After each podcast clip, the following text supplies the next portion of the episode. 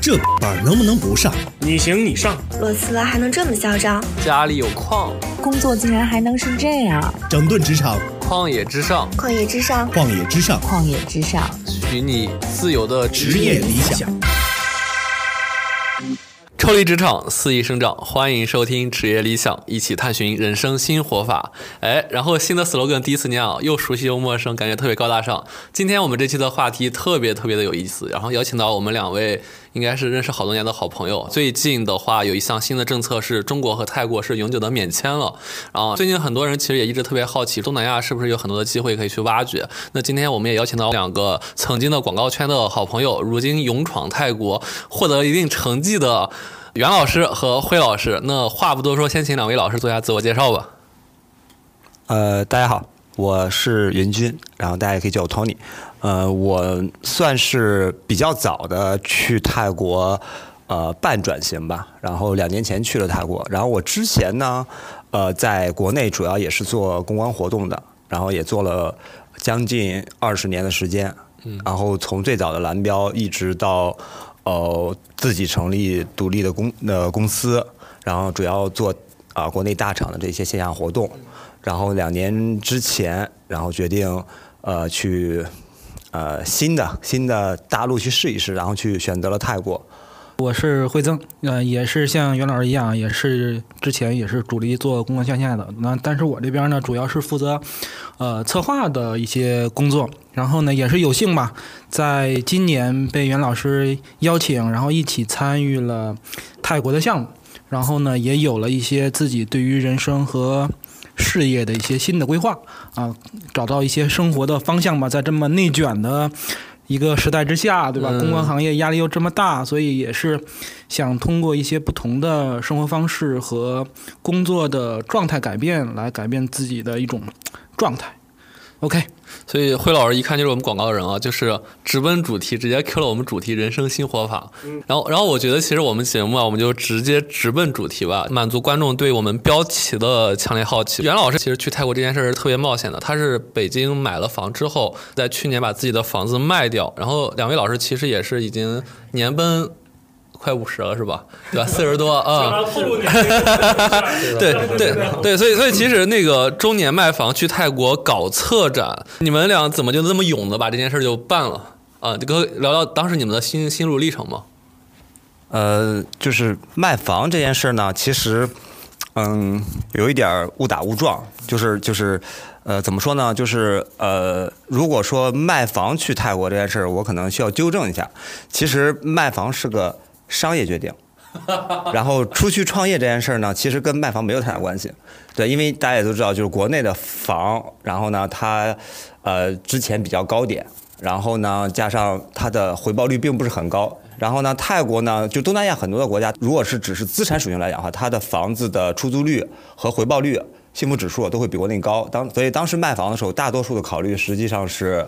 呃，想要有更好的生活。所以呢，当时。呃，有些特殊情况，我就把房卖了。然后，呃呃，泰国创业这件事儿呢，其实也当时是怎么说呢？就是因为我在公关行业、广告行业其实待了很长时间。然后我的背景可能跟大家不太一样，就是我是因为我媳妇儿很早的时候就想选择一个没有那么卷的地儿供小孩上学，因为我们家呢是属于外地户口。就是我是虽然是在北京工作很多年，但实际上我们是外地人，所以呢，在北京来讲的话，我们没有办法享受到很好的本地服务，所以呢，我们就一直在想这件，呃，就是就是我们怎么样能够帮孩子创造一个更好的未来，然后选来选去，当时觉着，呃，东南亚的啊这个教育水平比较高，然后物价比较便宜，比较适合我们当时的一个阶段，所以我媳妇儿是比较勇闯的，是说去考察考察这个机会。然后呢，我们就因为我是做公关行呃公关活动的，所以在有一次我做泰国的一个项目的时候，我就带着我媳妇儿啊，在活动间隙的时候，我们就去了清迈。那个时候正好是水灯节，然后呢，因为女人去那个地方的时候，她除了旅游目的的时候，她可能还有一些目的性，比如她就去看看国际学校，然后她会看上了呃一个非常好的学校，对，那个学校是呃从建筑方面，从教育理念来讲的话，都是属于现在可能有点类似于国内的像。呃，这个呃比较强调这种原生态的，呃，那个学校好像叫呃普华呃，就是国内是这样，然后我们国外的那个形象来的话，它其实是也是很原生态的，但是它的学费可能只要一年六万块钱，国际学校啊，这里要有一个要澄清，就是国内的国际学校、双语学校和呃再下一级来讲的话是不一样的。双语学校可能教英语，但不是英全英文环境；国际学校指的是从语言、从文化背景、从教学理念，全部都是国际上思路。所以大大多数国内的教育来讲的话，它只能停留在双语。语言是要切换的，所以我们当时呢，是因为看上了呃泰国大多数的国际学校，然后呢，它的呃费用是国内的大概三分之一，这个可能大家比较感兴趣，确实是三分之一，因为很多国际学校有几个标准，比如说它的主教就是任能任教老师必须是国外的硕士以上。然后很多人觉得，那泰国人的英文很好。泰国人大多数是不能教学的，他只能当辅助老师，也就是说，只能当生活老师和体育老师。对。然后呢，他的亚洲配额，大多数国际学校只有百分之五到百分之二十。比如我们那个学校，可能它只有百分之五。这百分之五指的是中国、日本、韩国这些亚洲国家，它只有百分之五的名额在这里面。所以一个班级大概可能二三十人时候，只有可能两三个人，最多是个比例了。所以，同样的这个这个这个这个教育水平来讲哈，如果放在比如说顺义，可能它需要一个年五十万的一个国际学校的这个这个这个这个水准，对，所以呢，它对于这个呃这个这个这个对比来讲的话，它是比较有性价比的。所以很早的一波人说去泰国或者清迈的时候，他会选择选择这样的一个环境，另外那个地方的物价会比较便宜。所以就是当时我们旅游的时候，因为借借着这个呃水灯节的这个机会的时候，就考察学校。然后呢，有一个小故事可以给大家分享一下，就是当时特别卷，那个学校是需要提前两年报名的，所以就当时觉得这个学校很好的时候，老师说，如果你今天错过这个机会，你就没有这个机会，你要等两年以后了。然后我是因为我媳妇儿看好了以后，冲动的交了一个定金，然后把这个名额拍下来，因为亚洲名额只有一个。然后呢，两年以后我们俩是。我媳妇儿是不得已要去那个学校，因为已经做完冲动决定了，所以呢，我我我们家庭就呃误打误撞的，然后呢选择了在外求学这件事情。那我作为公关行业呃活动来讲，在前几年的时候，其实还是比较上行的一个阶段，我会有大量机会出国，或者是说在外地做活动。那我就想，如果我在外地做活动的时候，其实我飞回北京和我飞回。泰国实际上路程的成本是差不多的，那个机票的成本其实也是差不多的，对，因为那个时候泰国也是落地签，然后呢，因为七天或者十四天这个时间对我看照顾家人是够了，所以我一直过着一个双重生活。但是因为呃疫情的原因，我被封在了泰国一个一一将近一年的时间，回不来。对，这个是一个呃中间的一个插曲，但是我确实可能因为。呃，这个家庭的原因比较早的接触了，呃，比较蛮荒时代的东南亚，也可以跟大家后面去分享一下蛮荒时代东南亚和这两年大家东南亚时候怎么是一步一步过来的，对，然后这里面发现的一些商业契机，或者是作为活活动人、公安职场人的一些思考，然后去抓住了一些所谓的机会，然后呢进行了转型，只是觉着那个时候呢特别像，呃，我可能十五六年前。刚进大厂的时候，我因为我进的第一大厂是蓝标，然后那个时候我们服务的像外企，然后呢，我们服务的像一些全球防 A 公司的时候，然后他们的那个呃中国的环境，我特别特别好奇啊，这个泰国人是不是？因为有个问题，其实我想提前问，泰国人也也也买房吗？他们会不会买房焦虑吗？呃，其实是这样的，泰国人不买房。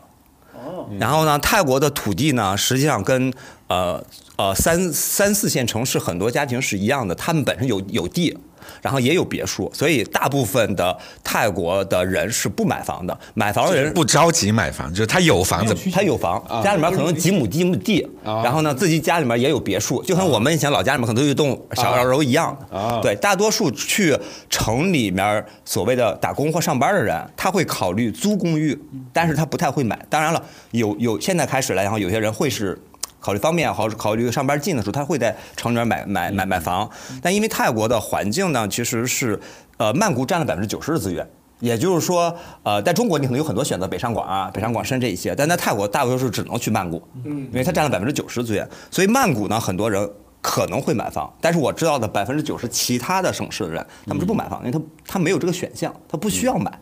对，他最多也就是说，我可能在呃我的老家，然后呢，我要去市中心的时候，我开个车去，或者是说我用我的方式去，但是也很近，所以它没有那个城市化的那个进程，所以它没有买房的这个这个这个这个选项吧。嗯所以你们是最后选择了在清迈，对吧？就没有在泰呃在曼谷。呃，我其实比较特殊，是我我我们家是生活在清迈，啊，上学在清迈，然后呢，我的这个创业的这个这个城市是在曼谷，因为刚才说了，曼谷其实占了百分之九十的资源，所以如果考虑商业环境，然后呢，还是大城市、国际化的城市会多一些，所以呃，有点像中国的职场，就是我周一到周五在曼谷，然后呢，周五晚上的时候我就回清迈，然后呢。呃，也比较舒服，因为曼谷到清迈只有五十二分钟的飞机，就是就是有点像是北京上班，你打一个车一个小时，然后回家，其实差不多。对，对，就这种这种感觉，所以家近一点。对对对对对，然后他他因为他机票也很便宜，他的城市间的机票大概就平常价就一二百块钱两三百块钱，就让他打个飞的的感觉，通勤的感觉。对对，通勤的感觉，对。哎，那其实刚袁老师聊完了上半截儿，就可能袁老师做出决定去泰国，可能办办长居。那其实我觉得观众更好奇的是下半截儿，就是就两位老师其实去年到今年跑出了一条比较。成熟吧，相对比较成熟的一个商业化的模式在泰国，就看两位老师能不能分享一下你们当时如何跑出策展这条路的，尤其是其实你们像达芬奇、莫奈对梵高对吧，就很很好的几个头部 IP，然后在泰国做出了很好商业模式。其实在国内我知道没有那么多人看展的，对，就两位老师能不能分享一下？呃，对，说到就是这个海外出海的展览出海这件事之中，实际上当时思考。呃，是因为，嗯，我们在国内实际上做了公关公司，包括做线下服务、做企业服务的时候，呃，很长时间来哈，我们也很困惑，就是客户预算降低怎么办？然后呢，市场的预算缩紧怎么办？然后呢，当时我们就考虑，呃，我们要做一些可能自己手里面就是以自己为主的，或者是说能自己主控性比较强的。所以我们在做活动的之外时候，我们就会尝试做一些呃展览。其实它有点像，它的逻辑有点像是我们做活动是花一千万在某一个半小时，把这个发布会做了。那我们现在其实相当于可能也花一千万，但是我们把这个半小时的这个呃这个这个这个时长变成了三个月。嗯。然后它的压力和收入是完全不一样的两级，它的复制性也不一样。因为做活动的时候，它的高定就是它的定制化要求太高了，每个活动都是不一样的，因为你需要把那一千万在那三十分钟内花花满花爆。对，但是展览就不一样，展览就是要考虑每一天其实呃都会收入，比如十万块钱的时候，它的重复性就会很大。因为我们在国内去尝试做展，或者是说做呃 C 端的业务的时候呢，会发现它的可复制性，它是标准化，会比呃 To B 的活动会高很多。那做了两年之后，因为疫情，因为我们其实在国内的时候做的也挺好的，就是属于公关公司做做展览比较早的。然后呢，因为疫情，刚才说到了，我有一年半或者。大半年时间回不到中国来，因为没有航班那个时候，所以我们就在正在考虑，呃，怎么样去把我们现在做的这个业务能够呃出海，或者说能够呃。均摊下风险，嗯，因为做活动如果要出海的时候，它只能伴随着企业出海。企业有服务的时候，你要做发布会，然后你要做这些呃大的这种这种这种这种这种这种，比如说啊产品的啊晚晚宴啊或者年会这种的啊。因为我以前做活动公司，所以我经常会跟个客户去海外办展。但我发发现，其实海外疫情之下，所有东西都没有，企业也出不了海。但是呢，展览行业在呃海外时候，其实它有点像是五六年前的一个市场，就是当你的呃呃人均收入提高的时候，大家需要精神精神的一些探索的时候，往往会选择一些文化产品、娱乐产品，然后电影院呃会很火爆，然后呢看展会很火爆。但是在泰国的时候，它还处于一个呃文化不能说荒漠吧，但是文化其实在艺术类的还是属于偏少。对，可能大家对于泰国的印象来讲，还是比如说电音节啊、音乐节，对，因为那个实际上是比较成熟、比较简单的，对，比较比较大众化的。但是你说话剧，然后呢音乐剧，然后高雅艺术，甚至艺术剧的话，其实还是一个比较小众，还没有到大众普通圈所以我们看到了一个机会，就是说可能呃在海外去做展览行业，呃还算是一个比较蓝海的市场，而我们又是在中国做这个。呃呃展览的，手里面又其实又有很大的 IP，像梵高的这种光影展，像莫奈这种光影展，所以我们就想这条路可能去出海会会比较大。当然，所有思考是因为在疫情期间，嗯，对，现在看来来讲的话，是当时呃我们觉得那个进入的风口的时期会比较好，因为所有的策划其实都是在一年以前完成的。就举个小例子，就是呃疫情前的时候大家都在。呃，都在家里面，相当于都被被封着嘛。那我就在泰国的时候呢，我就各个城市打着飞的去看场地，对，因为没有人，然后飞机票也很便宜，基本上就是呃，曼谷去普吉一百块钱，然后呢一百块钱看了一圈的场地完之后，然后呢吃再回来，当天回来的时候又花一百块钱，然后那个时候因为很少，然后酒店也很便宜，所以我们在那个时候其实走了很多的场地，他们也需要。哦，去拓展他们的生意嘛？大家那个时候都其实都会有点困惑，然后那个比较好的，实际上我们其实就找到了一个呃比较好的合作伙伴。对，就是大家可能现在比较知道泰国比较有名的 Icon CM，就是暹罗天地啊，他因为他刚发明烟火，对，很很厉害的一个场地，所以我们当时跟他去聊了一个常年的合作，其实是两年的一个合作，因为他也是希望国际上的 IP 能够帮他去提升他商场的一些知名度，对，其实是双方引流，所以他也有很好的这个促成的合作，也是因为这个契机进入了泰国市场，然后呢进行了大概半年时间的布展，所以在。在去年的啊二月份的时候，我们做了第一场的国际大展，在泰国，当然成绩很好，就是呃五个月时间有将近十三万的观众，对，然后呢，它的平均售价呃比国内要高一倍，嗯，对，然后因为呃一个是稀缺，另外另外一个它的成本会比较高，场地也比较大，一个全馆的面积大概五五千平米，然后所有的规格都是按照亚洲最大的规格去做的，嗯，然后这里面有一个呃呃不知道后期你们。怎么去编辑啊？就是这里面呢，其实从商业来讲啊，它确实是呃大多数呃真正拿到结果的时候，我觉得很感兴趣一点。第一，它是它人工成本确实是红利，就是之前可能十年前的人工成本，在泰国现在此时此刻正在发生着。就比如说人均工资换算成人民币的话，大概三千五，嗯，对，然后高级一点的五千块钱，再高一点的，就是基本上管理层来讲的话，可能一万块钱。平均下来啊，大概，所以它成本其实比中国要降很多，就有点像十年以前中国、五年前中国的状态。第二就是它的国际化程度很高，因为百分之八九十的呃年轻人他的英语都很好，嗯，然后他的英语普及度其实比中国要高，因为它的文化就是全球开放嘛，然后很多的外国人。然后另外来讲的话，就是呃它的市场上确实有很大的空缺，就比如说啊，中国因为它的工业体系太完全了。然后呢？但是在东南亚很多国家的时候，它是没有这么完全的工业体系的。比如说，我举个例啊，我们做展的时候，有时候铺地毯，就中国这个地毯特别便宜，甚至可能十块钱一平，五块钱一平。对。然后，但是当地的报价就特别贵。然后呢，那个五十块钱一平。然后我就很奇怪，我说这个东西为什么你们这儿卖这么贵？后来会发现他们没有工厂能生产这个。嗯。然后呢，我甚至去了很多类似于，比如说，呃。啊，Marco 啊，就是他们的大型超市，然后家居城门，我发现它的标价也是五十块钱一平，嗯，是因为他们说他们没有这个工厂，他们所有东西只能从中国进口，而有中国关税，所以它的有一些，呃呃，怎么说呢？就是它的体系之间的这些缝隙，或者是说它的产业不够丰富的情况下，它有很多机会。这也是为什么很多大厂现在在布局的原因，确实是能够填补它的市场空白，嗯，对。然后呢，回到做展上来讲的话，我们看到了。有一些同比呃中国的数据优势，比如说人工成本，比如说同样的场地，你知道在中国可能做一个活动你需要报批，对，你需要交各种各样的电费、水费，什么五房一景等等等等，对对。对，国外很多东西还不需要，就是商场里面可能商场里面所有就可以给你报批了，对，然后呢，它的呃就是隐性成本和实际的运营成本，甚至说它的宣发成本，都会比国内可能。呃，两三年前，甚至五六年前，要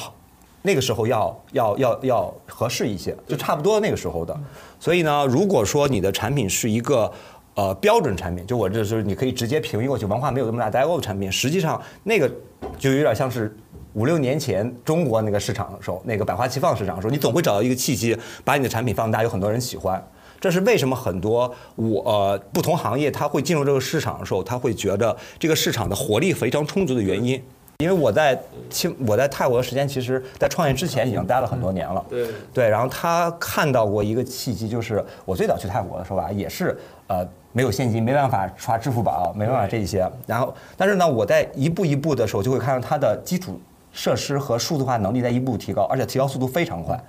然后呢，你就会看见最早的时候可能只有 Seven Eleven 或者是那些连锁的日本的超市才能刷 Seven 那个支付宝，但是你会最近会发现很多的地铁也能刷，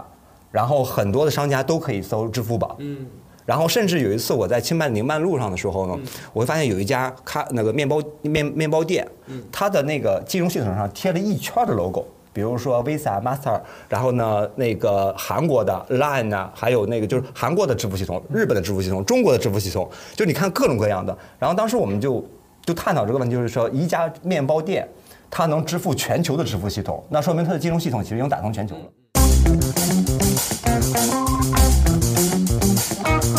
就这里，我真的特别特别想问一下，就是因为我们看到，其实中国前段时间也在做一些支付上的提升，希望能够更好的去吸引这个这个游客。然后我发现说，好像大家在国内的这个意识，好像都没有在泰国那么强的一个国际化的一个一个一个支付环节。我我我不知道你你的感受，就是其实我在这里引申出来一个问题，就是因为我们出海很多时候都在说啊，我们中国的，比如说我们很多的方案其实可以降维打击到很多的，在很多市场是降维打击的。我不知道其实是不是呃，很多时候我们也有我们可能需要需要去补足的一些东西。我不知道你看到的是不是各种各样的一个，更多的是融合啊，不仅仅是降维。我觉得，呃，从我们的技能，包括被卷的这个程度上来说，而且我们互联网进程这么快，包括高科技进程这么快，呃，嗯，甚至于我们对于品牌、市场、产品的意识形态，都是完完全全的降维打击的。但是呢，就比如说举个例子啊，呃，TikTok，呃，我们进在那边把展馆开起来的时候，他是刚开了艺术领域。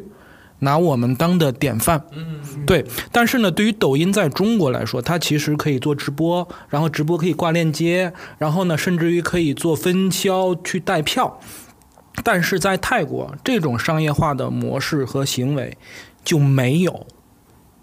是因为他们法律法规不允许，还是说他们暂时还没有开发这一个就是细分？因为是这样的，因为在东南亚地区，其实它的网购习惯不如中国这么强，这是第一点。第二点呢，其实在政策上来说，也不是那么稳定。就比如说，大家一定看到过，在应该是印尼，印尼对它是禁止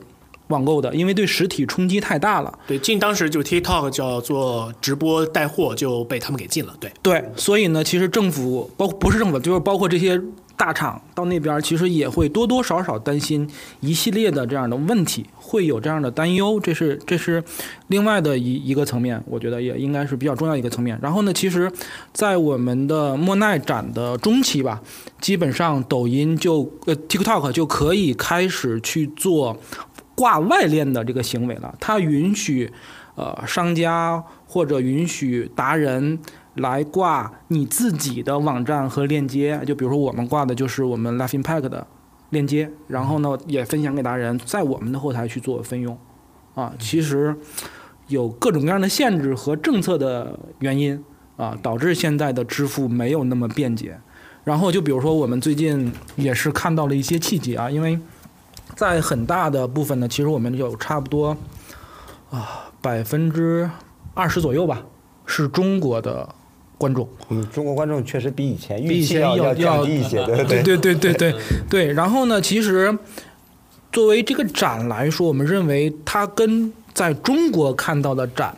是完全不一样的。虽然说中国也有呃我们的一些那个那个这种机构去做这个展，比如说呃杜威啦，比如说遇见了。其实对于中国现在消费降级，这个市场又这么差的情况下，其实大家都在把这个展变得怎么说？可能会有点缩水，或者由于场地问题，是国外，就比如拿泰国曼谷来讲的话，它一开始的时候就是各个国家都占据了，就是中国其实是是最后一波。嗯其实第一波来讲的话都是呃欧美，对，然后呢再就是日本，日本的比如说它的车在那儿占有率都是百分之九十以上的，然后再之后是呃比如说韩国。对，所以你会看到很多的文化的现象，是因为当时它的呃金融推手或者工业推手致使这个城市的变化的时候，会变成那样的一个形态。只是因为现在中国的生产力上来了，中国的很多的行业它领先了，所以中国有机会进入到这个市场。因为就像就像比如说，呃，拿拿随便拿举个例来讲的话，比如说你现在在这个城市里面，这个城市里面突然出现了奥迪，非常用非常好，然后呢你又有钱，所以你就会把它变成是一个你的梦想，或者说大部分人说觉得开一个豪车就是我的追求了，因为市场没有其他的竞类产品。对对，之前的泰国就是这样的，都是欧美市场和国外市场去把控着。只是中国这两年发展的太快了，有很多的你刚才说的地方，它有机会渗透进来，甚至做得更好了。无形当中开拓了我们另外另外一块市场，啊，更多更多的触达客户。帮我们理解当当地这个市场当中的一些信对息。对对，然然后我还是 Q 回来，其实两位老师就是尤其是都是广告行业的嘛，就广告行业大家都知道特别现实，就在座的一圈人其实都是泛广告行业的人，对，就是这个行业其实这两年的话，就是尤其我身边的各种广告公司的老板都在面临着转型，面临着很大的风险。然后两位老师其实也相当于是，尤其是惠老师嘛，我知道今年年初可能还是在一个大的广告公司去当那个创意负责人，对，但其实两位老师现在就带着自己可能过去的经验，在泰国可能跑出这样一条的模式。你们觉得其实广告人来泰国去做这样一条模式？呃，你们觉得这件东西是可迁移的吗？就是可能大家都跟都可以跟你们学习这件事儿，来达到一个我们所谓的人生新旷野或者一个新的活法啊。呃，对，因为我跟很多人聊过这个问题，确实我在泰国的时候，我身边很多的呃新活法的人，嗯然后呢，现在发明一个新名词，就是去泰国拿着中国的 offer，然后过着泰国的生活，会觉得很香，对。然后呢，这个后面呢，呃，可以去分享的是，呃，如果呃你在呃。当下这个这个十字路口的时候，突然有个联想说，我不想这么活了，我想换一个活法，有点像是我们十年以前以后从小镇进到城市里面那个感觉。实际上，我觉得海外是一个非常好的，呃，那个叫目的地。就是它这个现在它是变成了一个选项了，你是可以选择了。很多人现在突然发现，哦，原来还有这么一个活法了。很多人已经践行过了。那呃，实际上会出现的一些，我觉得可能会一些风险或坑是在于，第一就是你从小镇去到大城市的时候，你会发现你的文化、你的水土、你的语言是需要先通关的。所以说，在海外来讲的话，它呃能站住脚跟的情况下来讲的话，它是需要你对当地的文化有一定了解的。国外有国外的文化，你必须要尊重。就是中国很多的时候呢，不能按照中国的思维去考虑别别国的。另外来讲的话，就是它对于基础语言的要求也会很很也会相对来说比较高，对对吧？比如说英语，泰国的。英语的普及度很高，基本上大学生的英语的水平，要我觉得都是日常交流都没有问题的。然后，要不然现在泰国的招聘来讲的话，就是你三分钟会一两门儿，就是英语、泰语、中文，要不然就是英语啊、呃这个中文，要不然就是泰语、中文。所以这两个，如果你想啊、换一个活法的话，我觉得这个算是一个基本技能。嗯对，但是其他方面来讲的话，我我认为中国的职场上的优势会很大。第一呢，中国是被训练过的。我举个例啊，我们公关行业的，我有一次呢帮华为去呃在当地去，就因为疫情前当地去做一个呃呃 HCC 的一个大会，然后呢，当时的一个条件就是呃。这样一个普通的会，在中国来讲的话，比如说四百平米 LED，然后呢上千支灯光这种的，其实很标配。五下面五千个呃坐席，有五千个这个这个同传，很很标配上大会。但泰国人就会发现，他们没有一个厂家能够满足同时一个一批型号的这个大屏 LED，没有一个一个厂商能够满足五千个同一型号的同传。这是因为他们的市场没有那么大，而中国被上万场。啊，这种大会被席卷过之后，其实都会非常的有技能。对所以在技能方面来讲的话，任何行业，我觉得互联网或者说职场上的，他在中国这十几年的经验的时候，他去那时候都会有降维打击。嗯，对，这是中国的优势，就是使整个也就是说，中国的职场人都是被卷过的，都被卷过的。被卷的很熟练了之后的话，这些技能都是可以迁移到别对迁移到别的市场去的。对，确实是这样的。对，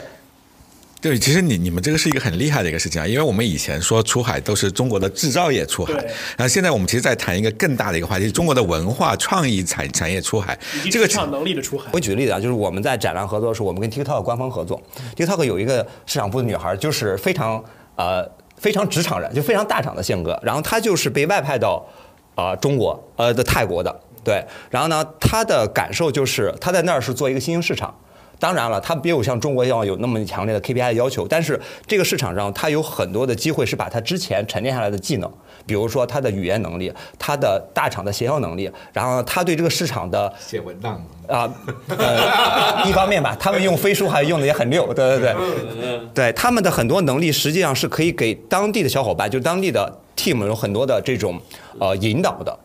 然后中国的企业在当地的时候，最喜欢用那些有经验的且做过项目负责的、拿到结果的人来当中层，给他配一些当地的能干活的小伙伴们，然后形成一个 team 去拓展一个市场。对，就是刚才霍老师所说的，比如说，呃，在国内已经玩的很溜的，像抖音团购这件事儿，TikTok 其实刚开始，当然有些地方它它有些行业它已经开了，像我们这种卖票的这种，呃，门票的这种挂链接的团购，抖音现在还不会开，因为它这个市场没有测通。它必须要有一个强烈大的 IP，然后去测这件事儿，必须商业化跑通了，它才能去推这个功能。所以很多时候，其实，在职场上有很多人，他在呃完成所谓的呃这个这个公司拓新或者公司的一些垂类行业的这个这个这个这个这个啊卷的这个过程中，实际上他积累了很好的职业度。然后呢，语言又不是问题，文化又不是问题的时候，那你拿着中国的 offer 去那儿，对吧？然后住着住着大平层，当然会非常的非常像。所以我看到很多的朋友，实际上他们没有觉着，呃，职场人的这些技能是没法迁移的，反而他们觉着终于有用处了，终于能派上用处了，对。但是呢，你会发现他的房租，对，第一半儿，然后呢，吃喝第一半儿，然后呢，可以把，呃，当然泰国人也没有那么卷啊，他他还是对泰国人不是有一个说法叫宅洋洋嘛？对，他还宅洋洋啊，对他其实还是会，呃，比较能够。呃，区分工作时间和生活时间的，因为他也没有太多的压力，所以有的时候呢，呃，在适应了别人的环境之后，你会发现，呃，原来这样的一个活法，实际上好像也挺好的，对。然后呢，能发挥出价值来，能有那个呃这个职场的这种成就感，同时呢，你也有非常明确的目标，然后你也知道这个市场中我在什么时候拿到什么样的结果，对它的明确性会比比就有点像是。啊，五六年前的时候，你会觉得你敢试，你有信心，对。然后呢，即便我觉得这个方向可能现在目前还没有出来，但是呢，呃，我有信心去做。嗯，对，这个是大部分我觉得，呃，就是在周期里面上升周期的这种市场的时候，它会给人信心上面，特别是年轻的职场人的一个。比较好的环境。然后我这边说说我我我这两两两个点。第一个点呢，就是说到我们本身这个展本身，因为我们说实话是进入泰国比较早的这种国际化大 IP 的一个光影展。其实，在泰国呢是从来没有过的。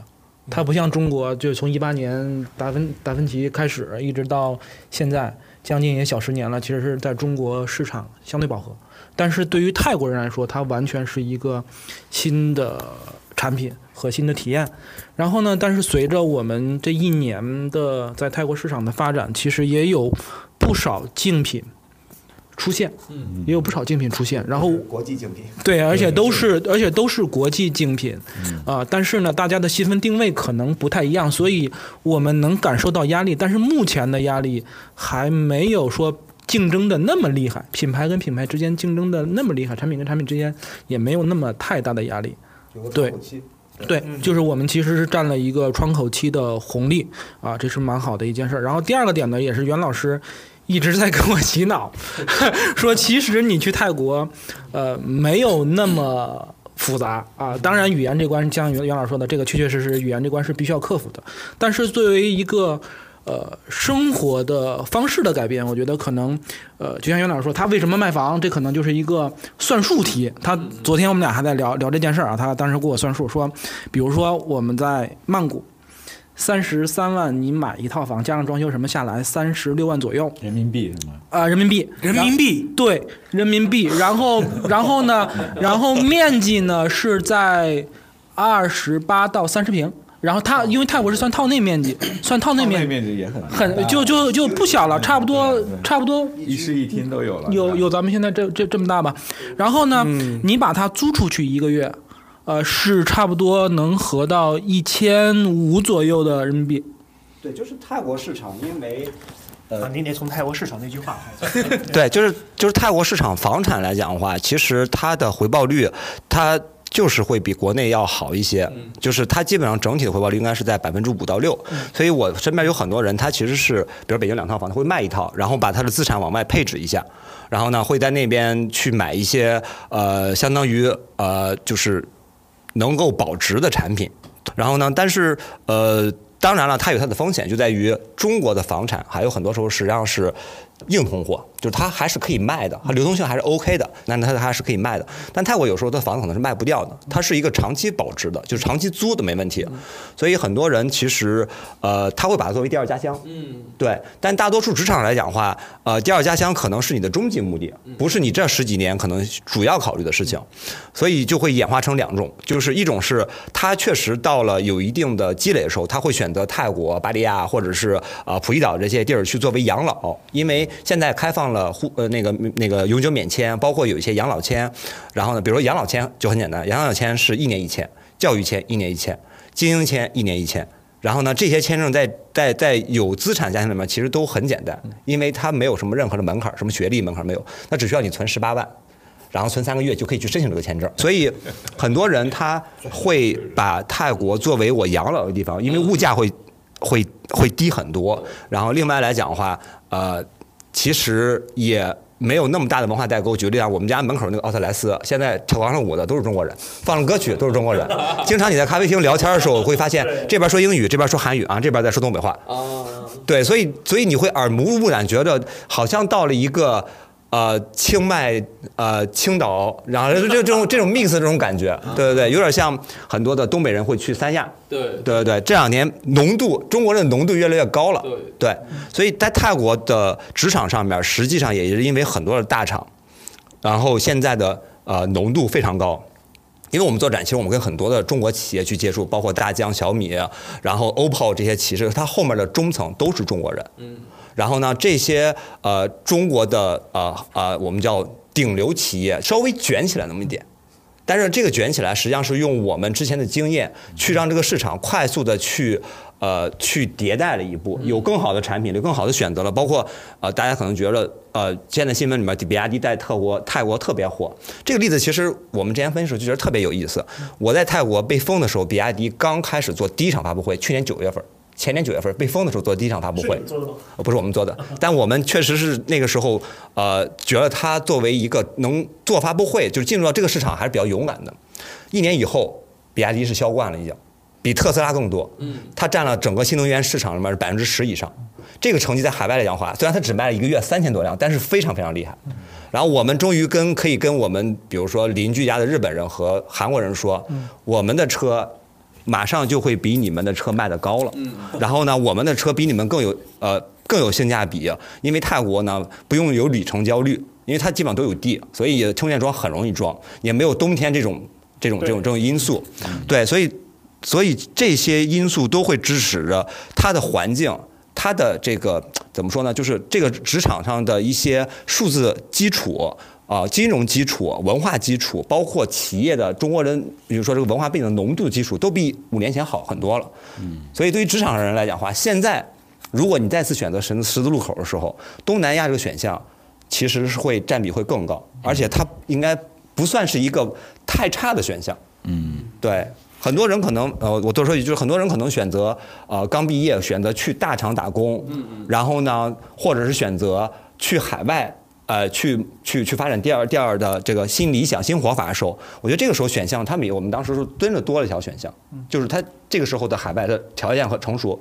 比我们当时好太多了。嗯，对，是不是比亚迪也给了你们一个信心？那个中国的中国的呃职场人是可以赢过欧美的，或者是像你说日韩的这些竞争对手的？呃，我们因为 对对对，其实是这样的，我们因为是公关公司出身的嘛，我们最早你们能赢过 WPP 吗？呃，对我们的一个发展历程是，我们最早是不得不承认，我们是跟别人学习怎么样去做公关，怎么样去做广告。对，然后呢，最早的时候，实际上就我们跟像比如说奥美，然后呢电通这样的国际上的科技公司去学。但这两年我们会发现，我们慢慢的是别人在跟我们学，因为我们更熟悉本地的客户。然后海外其实也这样市场的，就是我们因为我们做展示很多是我们的那个版权方是在澳大利亚和英国，所以我们最早的时候是学习人家的模式，因为他们是这个品类的开创者。但是在我们做了中国市场和泰国市场的时候，实际上我们就会 miss 很多的呃本地文化，很多时候我们大家就在互相讨论。然后呢，甚至我们在做下一期的策展，所以中国的呃技术在目前来讲的话，在很多新兴领域，它是可以跟老外平起平坐的，甚至我觉得至少大家互相尊重。但是实际上在当地的感受来讲的话，就是文化行业很很重要，就是话剧。就是，甚至我在泰国看过中国的话剧，玩过中国的剧本杀，然后呢，看过听过盖的那个说唱，看过周杰伦演唱会，然后呢，吃对很多方向，其实在中国它都被验证成功的模式，在泰国现在都已经开始了。对，包括你说的什么宠物猫的，然后呢，呃，瑜伽呃冥想的，对，然后呢，甚至说呃，你在中国看到很多还不是跑得特别通的。我举个例子，就前两天我因为我刚从泰国回来嘛，我们对面我们在康 CM 的这个六层，然后呢，呃，对面开了一家茶百道。奶茶，奶茶，然后呢，上面还在装修之中，用中文和英文写装修之中。然后楼下是呃那个小龙坎儿。对，然后呢，在这个我们那个商圈实际上算是一个地标性商圈，在这一个我们开展这一年多之中的时候，我从见证了。呃，对方的市场部给我介绍，我们这个地方这个是日本楼，这个是韩国楼，这个是特什么日欧美楼，变成了啊，我们这里面可能现在有百分之十的中国商户了，然后百分之五的商户了，到支付宝和微信全用中文去做口播，嗯，然后很多的中国企业其实开始在那边去去去去去呃展示，甚至是说说去影响大家了，对，所以这是我觉得是那个市场上现在真正可能被大家认知的一个。契机，对。刚才袁老师和惠老师已经替我们 替我们三个人描绘了一个非常光明的，然后非常有异域风情，同时又非常有非常多机会的这样的一个就是中国职场人出海的一个新活法的一个图景。但是这个地方呢，我得唱唱反调，问一些个更现实的一些个问题。就众所周知，虽然说东南亚的国家对于中国的文化接受度是比较高的，然后呢，也就是从历史上看的话，其实也是受到中国文化影响比较深刻的这样的一个一个区域。那我们就以泰国。就这样的一个为例哈，我们聊聊二聊问问二位老师，有没有在自己出海的过程当中踩到了什么坑？因为是这样，前段时间有很火的一个很热门的一个新闻哈，瑞幸在呢泰国呢遭遇到了几乎像素级的抄袭跟山寨，就我们终于有一天也能被别人给山寨，这是很有意思的一件事情。但呢，但是呢，因为各种各样的原因，他们好像。这个维权非常非常不顺利，甚至无法维权，甚至还反被人家告了，要赔多少多少钱。那么我想问的就是说，在二位老师在这个出海的过程当中，有没有遇到类似这样的一些个坑？或者就是说，假比如说我们的听众当中有一些职场人，哎，我是做广告的，或者说我是做某一个行业，我觉得我出海很有机会的，您能不能给他们一些比较具体的，比如说我要是出海的话，我应该，比如说到泰国去，我应该避开什么样的一些个一些个坑？不管是经营的、商业的，还还是说文化上面的一些，呃，就是呃呃，首先说瑞幸这件事因为我其实不是特别了解，但是呃，我们在泰国中讨论这件事上的时候，实际上跟中国的可能有一点观念上的不太一样，因为像素级超这件事情，实际上确实是呃有法律依据的，就是当地的法律肯定会判断这件事情会会会会以当地的标准为主，我觉得可能。是企业出海的时候不可避免的，特别是当你有名了之后，呃，产品还不用说了，可能很多的，比如说自播，对吧？或者很多的这种呃，这个这个这个博主，对，可能他是佳琦风还是这个辛巴风，时候可能会被像素级秒秒秒秒超，因为有大家还是会跟随一些更。更省成本嘛，对吧？你是怎么出报文的？然后我怎么样去 copy 来讲话？就是其实这个这个怎么说呢？就是呃，我觉得哪个市场都会存在这种情况。对，然后另外来讲的话，你要说在海外遇到的坑，那太多了，那太多了。首先，其实我觉得很大一方面来讲的话，呃，还是文化差异。即便它很有，它它是众多国家中可能比较跟中国文化比较相近的，但是呃，还是有。你拿中国的环境去，中国同样的标准去要求他们的时候，其实有的时候是会，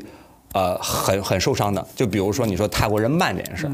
对。然后我给你举个例子，就是之前我在大厂的时候的节奏，其实大家都知道，就是那种节奏嘛。对对对，白天开会，然后呢，即便在疫情的时候，你也会习惯于线上开会，对吧？你会自动进入那个状态。有一天我去了咖啡厅之后呢，我就。一早就等，他那九点开门，我一早就就在等着，然后因为要要线上办公，然后我就观察对面的那个。看看起来就是二十多岁的一个小姑娘，然后就跟她是聊，她说我呢在这个咖啡厅，这个咖啡厅我们家已经开了三代了，开了一百多年了。然后我说你一月收入多少钱？因为我看那个咖啡厅就我，可能上午就我一个人一两个人。我说你不没有焦虑不担心吗？你不更不应该更勤奋一点吗？然后打点广告，然后怎么样去把这个店盘活吗？他说我没有这方面的焦虑，因为我们家无论收入多少的话，这就是我们的一个事业。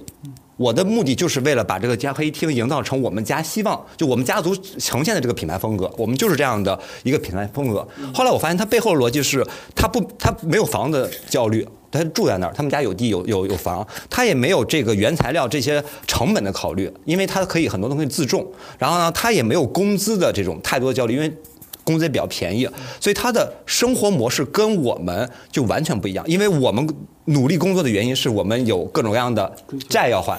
我们对我们有各种各样的追求，我们要各种目标要完。但你把这些东西所有都拿走的时候，你会发现。啊，可能我们也不需要那么急躁的去一定在今天完成这件事情，我们也不需要呃一定去牺牲在某些时间去完成这件事儿。对，这个就是不同文化状态造成的两种选择。然后他就很难理解你为什么今天一定要八点半开门，我这个店是九点开门，你为什么八点半要等在这儿？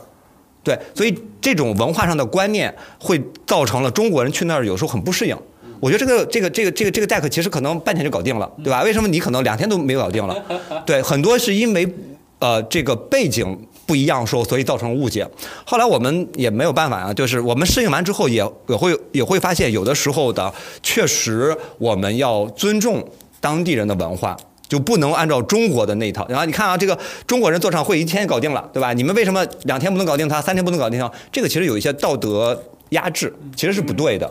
对他没有见过你这种大会，他没有上半场的训练，他没有这种职场上被卷过，你为什么要求他能够做到跟你一样？快的反应呢？他没有看过国际大展的时候，你为什么说哦，这个这个国际大展应该是这样这样的这样的布置？对，所以其实呃，国外的有时候他没有经历过你快速发展的时候，他是很难理解你的思维和理解你的决策的。对，这个我觉得很多时候职场人需要要适应。对，然后他更喜欢。用泰国的方式，我被教育更多就是这个东西要用泰味，就是用泰国的方式去做这件事情。对，然后另外来讲的话，就是呃这两年其实随着基础能力的提升和数字化能力提升，泰国在各方面来讲的话，实际上是被被卷起来了。比如说更更快的响应速度，然后网速也更快了，然后呢这个 TikTok 普及率更高了，大家会习惯了被。便捷化去推推着，让效率更高一些，因为这是工具和软件提升的功能。对，然后呢，比泰国人也比以前要勤奋了，然后该加班也加班，对对。然后该去这个这个用焦虑用 AI 生成这些东西，他们也都会都会玩。对，所以我是觉得，呃，他们不是不想进步，是因为他们没有经历过中国这。二三十年快速发展的这个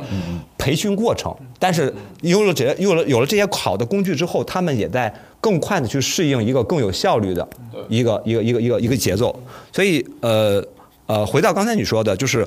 只要你能够理解当地的文化，然后呢，其实能找到非常好的跟泰国呃就跟不同文化去适应的这样的一个呃方式，然后更快的去融入本地市场，然后更快的去融入这个团队。然后呢？其实最后他在当地找找的那个文化，就是所谓的生活跟职场的平衡，很难说不比你在中国所谓的打工人天花板、打工皇帝过得差，对。因为他可能幸福感其实是一样的其实是即使他没有赚到三万五万的，但他的幸福感可能跟你说他，而且他能得到的国际化的更体面的生活程度其实差不多的。你会觉得泰国这个市场实际上很多东西是有很多很潜在机会，需要你去不断以使命感去去去耕耘的。而中国的时候，使命感这件事实际上目前来讲的话，可能只停留在字面上。它的使命感是来源于我要还房贷，我要还各种各样的压力，使命感会被淡化。嗯，所以这个是我觉得，呃，就是呃，职场上如果有一天你你你把自己前面加两个字儿“全球化人才”的时候，你要考虑这件事情。全球化人才并不是你要完成你现在的个人的目的，你要有一些这个这个任务了。对，就是当你开始变得全球化的时候，可能你心中的这种对于职业理想就会被再再度被激发出来。我可可不可以这样理解？对，就是我之前呃在泰国的时候，对于就是职业理想这件事情是，呃，呃，早上开完这个 online 的会以后，下午就可以去冲浪了。对，我相信很 晚上就可以去酒吧去享受我自己的生活了。大多数职场其实都是认为应该是这样的生活，在新兴的国家，比如说泰国是完全可以实现的，因为因为你有更好的工具之后，其实只要你能对齐所有的节奏。然后呢，你能用更好的工具优化你的效率的时候，你完全可以把你的时间从所谓的一一一个星期四十个工作小时压缩到二十个小时，啊，非常有效率。但是可能对于你那个时候受的沉淀和你的专注力要非常高，你要非常会会去干活。但是剩下的四十分钟来讲的话，它其实更多的是享受呃这个能量的补充，就是你可以用天然的资源，然后天然的这些呃疗愈，会去补充你的视野和精神层面。这个其实在中国还是呃。我觉得是比较稀缺的，因为第一就是自然环境和物价成本会比较高，对吧？然后时间成本，对吧？你真要可能去北戴河去冲个浪，放放放空一下自己，可能还得开两小时。那边可能就是在打打打打车半小时到海边就 OK 了。对，所以呃，很多时候你有的时候你是花钱买不了资源的。嗯，其实我们的资源在变得更贵了，就我们的对很多东西都变得越来越贵。你要买一个国际化的教育，你可能要买一个休闲的时间，你要买一个放松的时间，可能都要比以前付出更大的成本了。其实我特别还有个特别好奇的问题，就我们聊完了比较沉重的坑之后，因为我跟惠老师认识比较久嘛，然后刚好是最近因为也聊起来这件事儿，然后惠老师给我描述一下他在泰国的生活，就是我不知道各位老师能感受到吗？就每天住在五星级的酒店，因为我们也去泰国旅游过嘛，对吧？就是三四百块钱就可以住那种我刚刚订了泰国酒店，对，特别豪华五星级酒店，就是在海边儿，然后巨大有池子，然后每天早上可能也吃特别豪华的那个自助餐，就相当于四季的水准吧。然后每天可能就是逛商场什么的，然后消费很低。就职场的这个环境已经让我们很羡慕，再让再聊到生活环境，让我们再更加羡慕。激发一下大家的职业对理想。我我先说一下，因为我本身还没有在泰国真正的去安家落户，因为昨天袁老师跟我说，回头回头回头，你赶紧的，你琢磨琢磨这事儿啊。袁老师也跟我讲了，他们他在泰国给我画画大饼啊，就是五千块钱生活费，回头回头，五千块钱生活费一个月就够了，一年网费网费一百六够了。嗯网费一百六是怎么个水平？对，这个这个其实其实有有有可以分享个故事啊，就是我我媳妇儿最早在国外，呃，在泰国清迈清迈，就是因为呃我们家比较省那时候，然后她一直是用一个手机，然后呢呃买了一个呃那个套餐，然后这个套餐是呃一千两百九十九泰铢一年，不限量。五 G 不限量，对，就大概可能两三百块钱一年，对。然后这个五 G 这个有了这个手机的这个热点了之后，我们家所有的电话那个监控，然后呢小孩上学就全用这个热点，对。然后呢，呃，这件事儿当时我们呃聊的时候就会说，呃，我三百九十九，呃，就是一千两百呃九十九泰铢，相当于人民币可能两百多块钱。然后呢，呃。在同样的水平，同样五 G 情况下，因为那五 G 也很快啊，因为都可以打视频电话这些的话，可能在中国的话，至少一年是一千，对吧？你这个家里面的网费一年至少大概八八百，对吧？八百，然后呢，大概是这么一个水平，所以基本上会提高三四倍，对。然后呢，比速度来讲的话，我们认为一开始的时候，实际上它最早的时候，呃，最早我们第一次装的时候还没有那么快，就有时候会卡。但第二年之后会发现，全年连着连着热点的时候竟然没有断过，就各个就没有断过。然后它的五 G 在一个我们住的地方，我经常给国内打电话，特别是疫情前经常打电话，就是没有延迟。就是我说我除了跟你有一小时时差以外，我跟你基本上同一节奏，而且我觉得我我比你还惨，因为我我我是我是在你后面一小时，就是你九点上班之后，我实际上我我十点。就我就你十点上班，我实际上是我九点，就我比你早起来一小时，对我比你晚睡一小时，对，所以其实有的时候，呃，就是怎么说呢？就是国外因为呃很多的这个技术的迭代速度很快了，所以它的数字网络、金融网络都是迅速在这两三年直接拉到了可能九十分，而中国用这个时间，中国也算全球很快了，用了可能用五年时间，对，然后后发优势，后发优势，对。对，所以对于职场上来讲的话，现在你在中国适应的这种便利性，比如说出门不用带现金，然后呢，任意地方刷刷都可以开会，都可以刷剧，很都很流畅，这些在东南亚已经实现了，没有任何的焦虑。人赚到钱以后，或者中产崛起的时候，那个时候的精神上的需求，这个行业呢，它依然有机会。无论你是做呃电影，那那个网大，还是做剧本，还是做这些文化领域，在以后是会长线的。甚至是说新消费，它有很多机会。比如说我看到的，刚才说茶百道对面准备马上开店了，然后呢，突然泰国人跟我说，哦、你们叫麻辣，就是麻辣火锅，已经变成他一个生活习惯了。对，就是我们现在看到的，呃，叫做。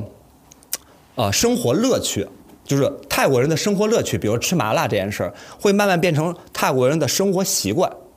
然后生活习惯会引领着这个生活习惯变成一个趋势，就是以后我就我每周可能就要去吃一次麻辣，嗯，对，它会被慢慢被这个趋势和文化改变。因为泰国人很多时候他已经被日本、日韩的一波已经改变了。比如说我要听个 K-pop 呀，我要去日本餐厅吃个饭呀，我不觉得这个跟我的文化冲突就特别大。中国的这波饮食文化和呃呃，就是中国文化在潜移默化的去影响国外的市场。对。就是你从用 OPPO 的手机，你从开比亚迪的车，用电动车，然后你吃中国的这个茶饮，然后吃中国的快餐，然后到你用中国的服饰，方方面面的改改变都会在这两年中迅速的去发生出来，因为中国已经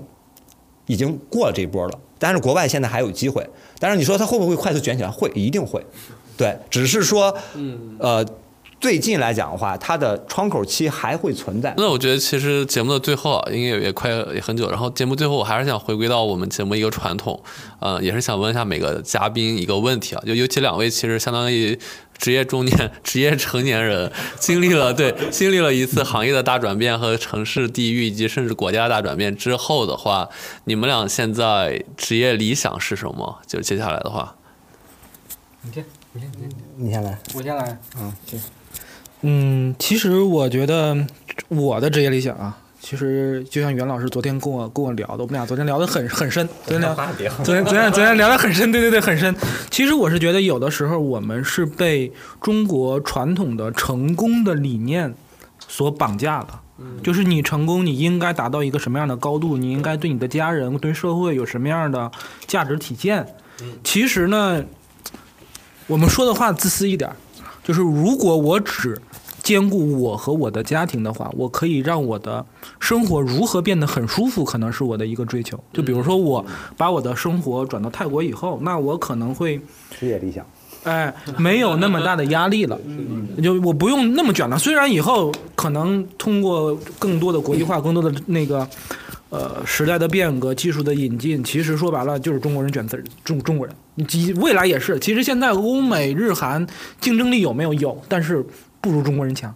因为中国人的勤奋和执行力太厉害了。嗯，对，其实呢，我就是觉得，如果当我换掉一个环境了以后，我可以用比较低的生活成本，比较低的欲望，我觉得欲望这个这个东西也很可怕。其实操控我们的除了成功学什么，我觉得欲望也是很关键的一个点啊。其实如果把欲望压到一定的点，对，能够。保证现在生活水平的一个基准线，其实你的生活没那么大压力。嗯，对。你会找到很多的出口，然后呢，当你在一个开着视频会议，然后就能听见这哥们儿背后的鸟叫的时候，你知道你有多羡慕吗？我说我说我说你在哪儿呢？我家呢？我还有鸟叫呢，那么自天然。他说对呀。乡下乡下乡下。对，他说我说他说我都烦死了，天天叫天天叫，就是就是。对，就是你就那种状，就人自然，你的心会变得很平和。就为什么现在大家愿意？对，星哥也跟我讲，他想去丽江，其实也是一种回归，就是回归本心。就是当你在那个时候的时候，你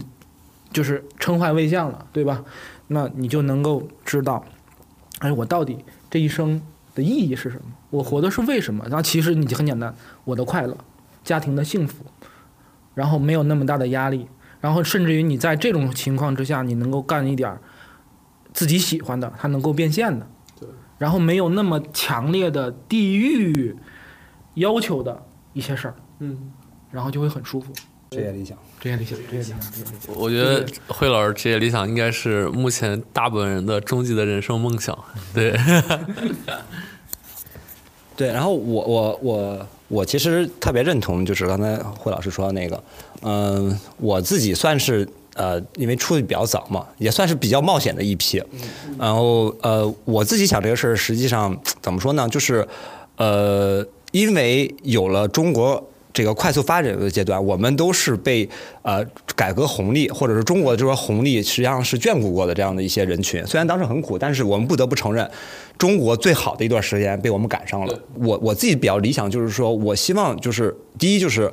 我能够跟呃其他的不同文化的人能够更好的去呃。互等互助的情况下去工作，看看他们的优点，学习他们的优点，同时让他们知道我们的优点。对，就是相当于是有点类似于是个桥梁，就是我们告诉他我们中国的好，然后我们也听到你的好。对，我们也希望呃，就是呃，能够就是把一些可能代沟消除掉。然后这是我觉得是是是是跟以前的不太一样的一个地方。然后另外一方面来讲的话，我们我们要去用另外一个视角去解读我们的职场。啊，追求或者是说我们的职场目的，就是拿文化来讲的话，很多人说，哎，中国文化要出海，然后中国文化出海它是个目的，但是方法有很多种。老外认为你的出海的时候呢，并不是中国想要的那个结果。老外认为就是你的文化一定是能让我喜欢，能让我感知，而不是，呃，你认为你出来开了一个展，办了个会。然后新闻稿让我看到了，就是，所以我们认我们是说，这个中间实际上需要还是需要一些布道者，需要中间做桥梁，他会知道当地文化和中国文化，然后呢去把这个双方的这个这个这个这个这个这个桥梁建起来。所以我就认为，就是在呃在比较理想的职业中后期的时候，一方面是呃理解文化，理解文化差异，就是理解这件事儿，然后大于呃。你就必须按照我的，比如说我这套来，对。然后另一方面来讲的话，在理解过程之中，哦，融合了这种方式之后，用我们认为被呃迭代过的或者是领先的一些市场经验去分享给别人，同时用好了一些当下的一些工具。就比如说，我觉得最合适在当下的职场的机会就是数字化工具，包括五 G、AI 或这些工具，真是前所未有，让你可能一个人会变成一个团队，甚至是说，呃，地域都不是那么大的这个问题了。包括开视频会议也好，还是呃未来可能可能对数字移民这种事情，所以其实你可以想的更大一点，嗯或者是说以前不敢想的地方，现在其实有很多东西可以践行了，它真正可以做到。就是上午你该干你的事业，干你事业。但是晚上的时候呢，我想看一场，比如海里的星星，我想去某一个秘境去探秘一下。嗯。然后呢，这个秘境的探秘，就是生活中的探秘，会反哺你的职场，嗯会更好，因为你有一个新的话题，你有新的事业，嗯，你的职场上会有新的课题。所以兴趣点和工具，就是效率的提升，实际上它不能完全抽离。嗯。在这个时代上，它成为可能性了，就是把生活和工作。融成一体，因为以前职场时候，很多人我我我的理由就是我要把生活和中工作分开，但现在其实你根本就分不开，或者说你不需要把它，它是个伪命题，工作就是生活，生活就是工作，对，然后只是你怎么把两边的这个这个这个程度能结合上面，你在工作的时候是需要专注的去啊聚焦于工作的效率，而在生活中要去专注于发现你生活的乐趣。对，所以我认为现在数字化，无论你在泰国或者说互签、免签这种事情，实际上真正是我们这代人有了经验，有了一定的资本，赶上了一些打过一些副本之后，我觉得我们现在用了一个新的视角之后，你会发现。原来很多东西其实会豁然开朗的，对，就是你如果只在一个原先的角落，比如说你你说，哎，我这个月可能要还房贷，我这个月可能要完成这个竞标，我这个月可能不太幸福的时候，那还是要抽离出来看一下你现在这个优势的部分能不能在更广阔的一些势的方面能够去发挥出来。所以我我我我其实特别认同，就是数字游民在接下来就是会成为呃。未来幸兼顾生活和啊工作，兼顾呃生活和幸福这件事情上，实际上是非常好的一个抓手。会了这些工具之后，你就可以活到就过程啊你理想中的生活，而且你不用担心太多担心你的职场的收入，然后呢你的幸福指数，因为人的因素在这个时候，因为工具了，就是工具还是为为人使用的。会用工具之后，你会发现很多地方都是机会。嗯，对，无论是。别人看似的这些，呃，这些这些，对，所以我觉得，嗯，就是大厂被眷顾的人，在泰国之后，你只要有一些基础，然后擅长擅长思考，你都可以把你的成功经验，把这个副本打的经验都可以可以去用上去。对，我看袁老师讲述过程中，我看到文言老师和暖老师眼睛都在泛着光，就这种这种光亮是我前所未见到的。节目最后才袁老师、那个惠老师做一下他们的广告。咱们三月对，然后我们呃希望就是屏幕前的观众能够在三月份的时候能够到泰国来看我们的新的展览。我们的新的展览是叫达芬奇天才五百年，然后会在三月份的时候会在呃泰国的暹罗天地，也就是 Icon CM。然后六层会跟大家准时见面。这个标这个展是全球的，呃，独家展览，是根据泰国根据全球标准升级迭代的最新一个版本。对对，我在口播一下，就二月十四号春节档的时候，对我们的莫奈是我们莫奈最后一天啊，也希望有情侣出行的能够在那儿度过一个浪漫的情人节。对，那各位听友，二月十四号和三月，我们泰国陷落天地不见不散，谢谢大家。